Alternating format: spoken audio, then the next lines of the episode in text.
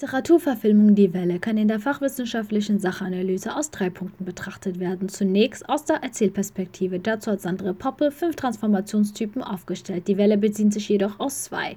Die handlungsorientierte Transformation. Hier hält sich der Film relativ nah an Plot und Story. Bei der freien Transformation jedoch können Szenen eingeführt werden, die vorher im Buch nicht so vorhanden waren.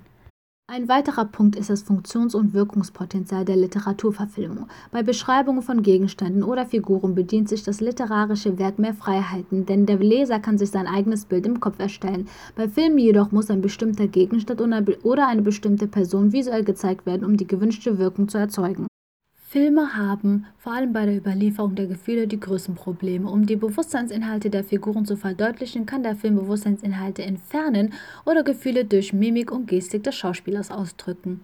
Die Darstellungsweise ist bei jedem Film anders und ist von Genre zu Genre unterschiedlich. Die Welle bedient sich hier allen Aspekten und ist eine gute Vorlage für den Sprachunterricht.